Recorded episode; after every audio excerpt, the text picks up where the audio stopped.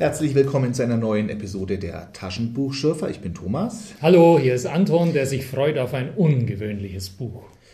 Es handelt sich um Band 26 der Reihe Terra Fantasy.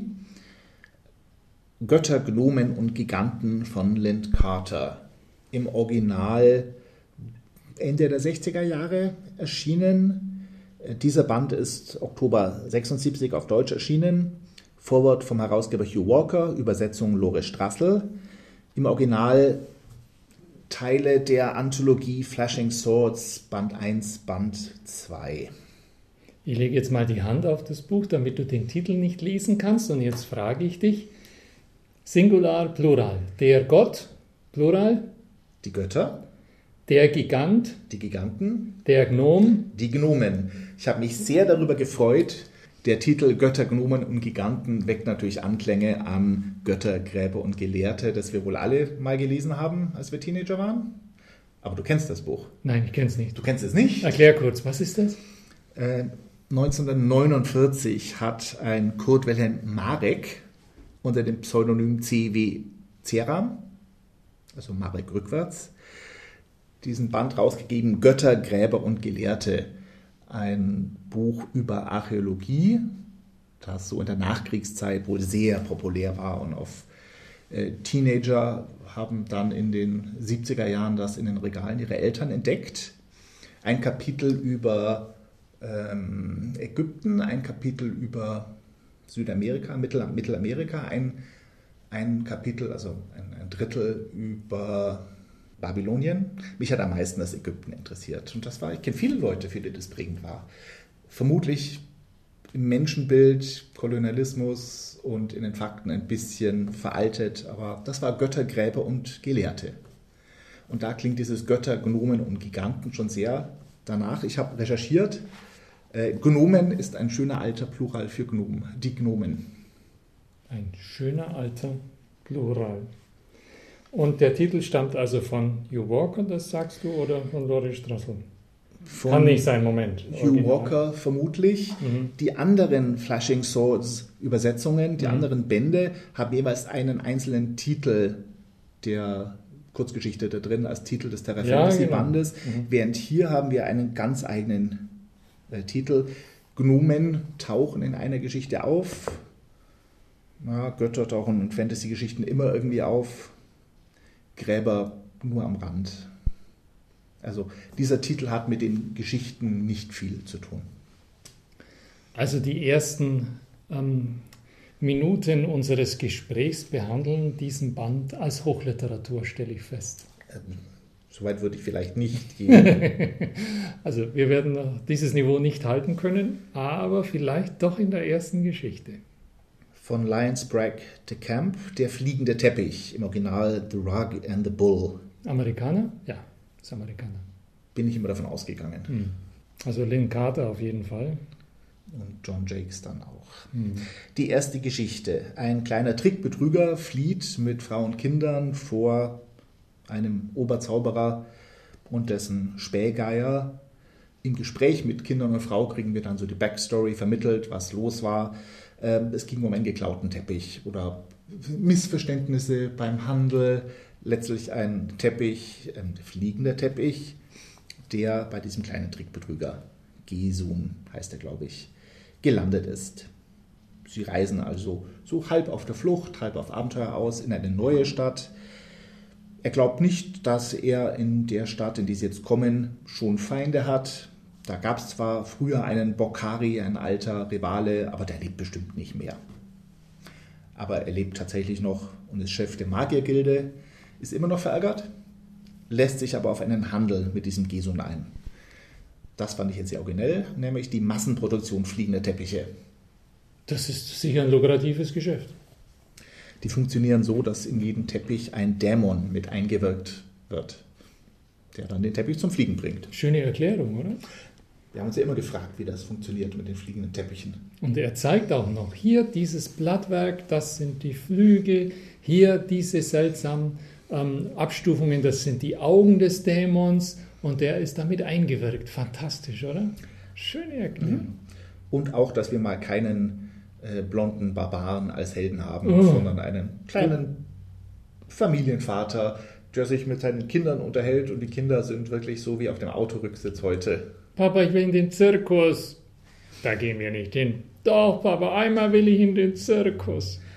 Tatsächlich. Der Zirkus ist hier kein Zirkus. Nein, der Zirkus ist ein Stierkampf. Aber die Kinder wollen, wollen dahin und dürfen dann endlich auch mal. Und der wird recht realistisch geschildert.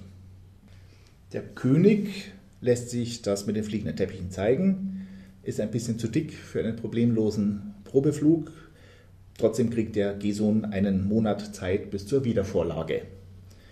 Das ist doch köstlich beschrieben. Der Dämon schafft den schweren König nicht in die Höhe. Und dann kommt er aus dem Gleichgewicht. Und dann ist das ja super spitzenmäßig beschrieben, wie der das Tab also er nimmt den Vergleich eines eines Kellners, der ein zu schweres Tablett hat und dann immer schneller wird, weil das Tablett, das er vor sich her trägt, ihn beschleunigt. Das ist doch fantastisch, oder? Und Fand ich auch sehr nett. Der König ist dann ein bisschen, bisschen pikiert, ist er schon. Ein bisschen ja, erst nach der Landung. Zunächst hat es ihm Spaß gemacht. Und dann klatscht er auf das Pflaster. Na, es ist herrlich. Während dieses Monats macht sich Gesun allerdings Feinde, ohne dass er es wirklich mitkriegt.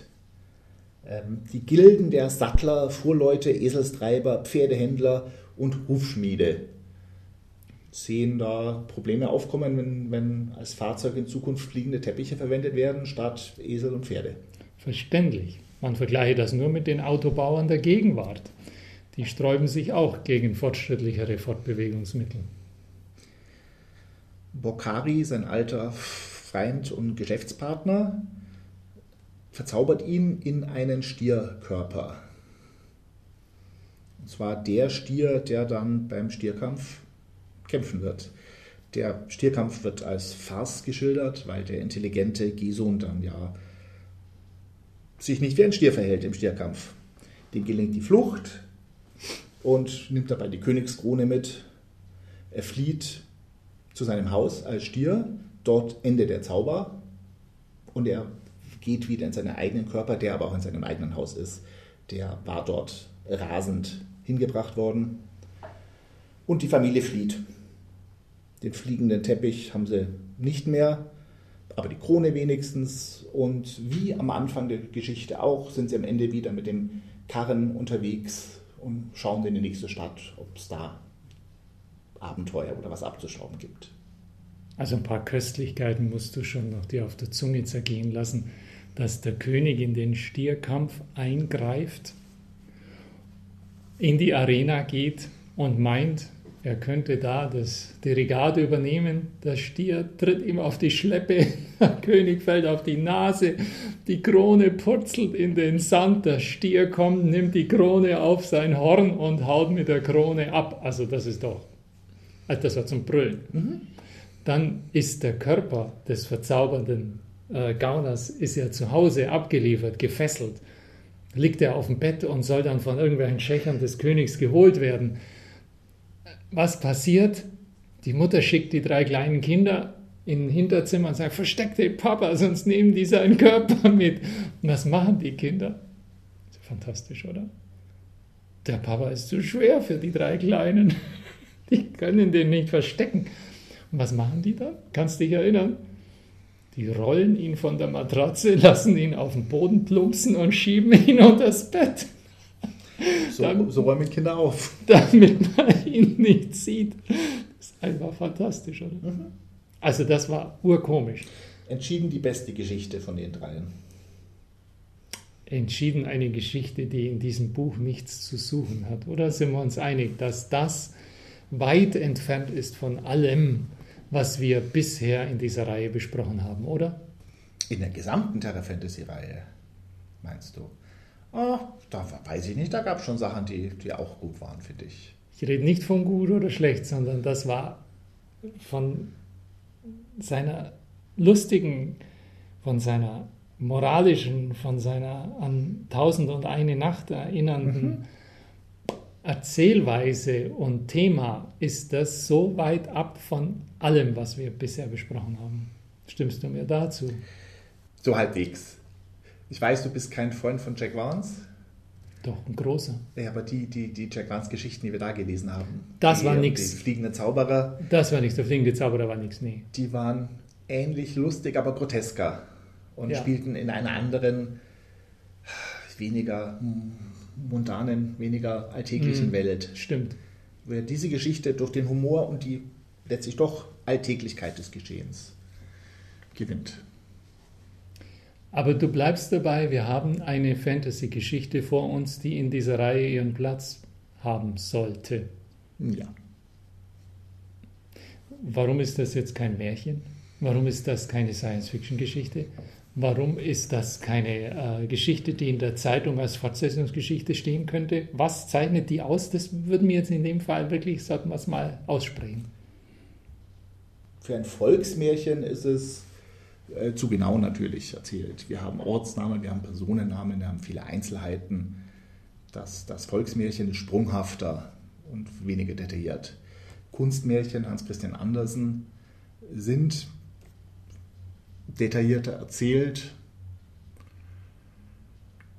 Das Märchen ist, glaube ich, nicht auf Fortsetzungen angelegt. Also dieser zyklische Aufbau, dass wir am Anfang der Geschichte genau da sind, wo wir am Ende wieder sind, das ist, das ist eine Serie, eine Serienfigur.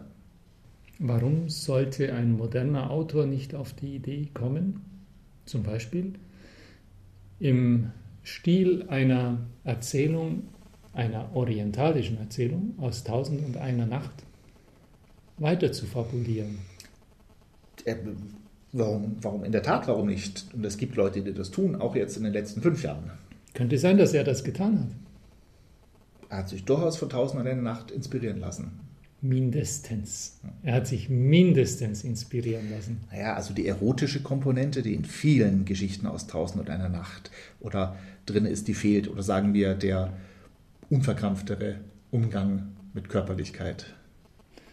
Ja, aber nur weil das, was dem äh, Mitteleuropäer auffällt, jetzt nicht unbedingt so präsent ist, muss es ja nicht heißen, dass es doch in diesen Zusammenhang gehören will. Also entschuldige mal, wenn einer mit fliegenden Teppichen umeinander reist und gaunerhafte Zauberer, also da fehlt jetzt wirklich nur noch ein Pfannkuchen mit Honig und dann haben wir's, oder? Was fehlt dir noch zum orientalischen Märchen? Äh, zu Tausend und einer Nacht die eingeschobenen äh, Gedichte, die immer wieder drin sind. Gedichte fehlen dir. wiederholte Phrasen. Es gibt so typisch fürs Märchen und auch für Tausend eine Nacht sind ja, dass bestimmte Floskeln immer wieder verwendet werden. Es war einmal vor langer Zeit und wenn sie nicht gestorben sind, Das, das haben wir. das haben wir. Ja, die, diese Klammer der Fahrt in diesem Wagen Ja, aber doch nicht sprachlich, dass das sprachlich irgendwelche explizit gemacht werden Ja. muss. feste Formeln. Und wenn Ihr Wagen keinen Achsbruch hatte, dann reisen Sie noch weiter auf der Suche nach einem Fabrikanten für eine fliegende Teppichfabrik. Ja, Ah, hm, hm, hm, Ja. Na gut, also das kann nicht so leicht entschieden werden, wie ich gehofft habe. Aber du bleibst dabei. Die gehört da rein in diesen Zusammenhang die eine, Geschichte. eine Fantasy- Fantasy-Geschichte. ja. Weil Fantasy man- kann alles Mögliche heißen. Im Grunde alle anderen Geschichten bisher keinem Kind als gute Nachtgeschichte hätte vorlesen können. Und zwar von Band 1 bis 25. Das 26. Band enthält jetzt plötzlich eine Geschichte, die ist praktisch Grundschullesewettbewerbstauglich. Wundert dich nicht. Nein. Ist tatsächlich, glaube ich, die erste. Ich habe sie nicht mehr so im Kopf, die ersten 25 Bände. Das meiste waren ja eh Romane, aber auch in den Anthologien wenig Grundschulthemen. Mhm. Die Solomon Kane-Geschichten sind alle zu, zu ernst und nehmen sich auch zu ernst. Die Colder sind einfach nur furchtbar. Und der Rest war Romane. Na, die Pikten, da gab es noch schöne Kurzgeschichten, aber die sind auch nicht vorlesbar. Also gut, ich bin zufrieden. Ich glaube, da kommt noch ein bisschen was in dem Stil in späteren Bänden. Ah, wie schön.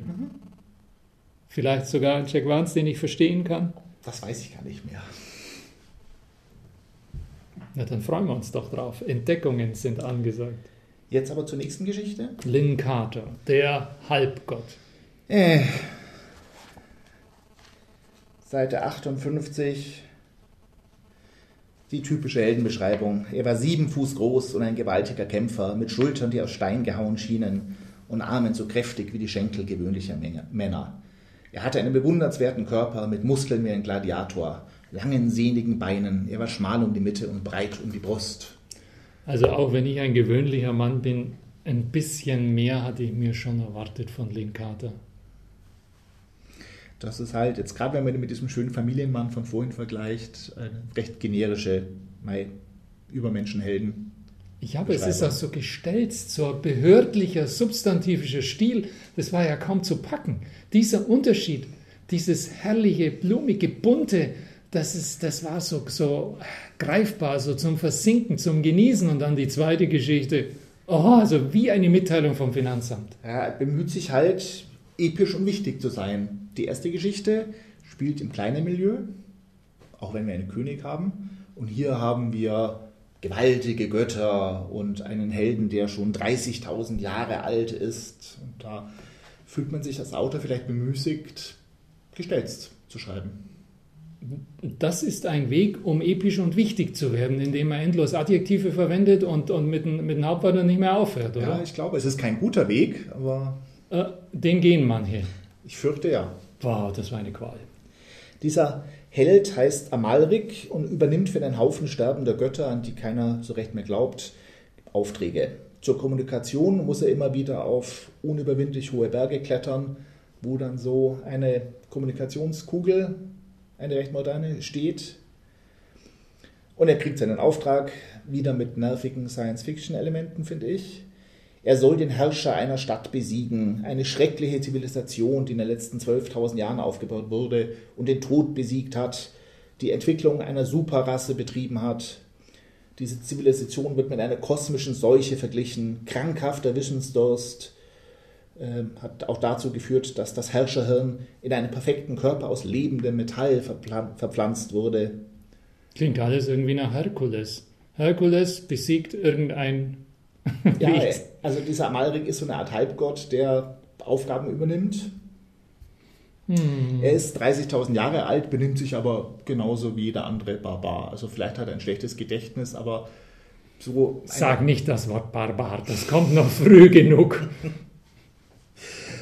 Also, dass er in seinen letzten 30.000 Jahren irgendwie besonders viel Lebenserfahrung gewonnen hätte, fällt einem nicht auf. Ah, du vergleichst mit Atla, ne? Ja. Der hat kein Extrahirn.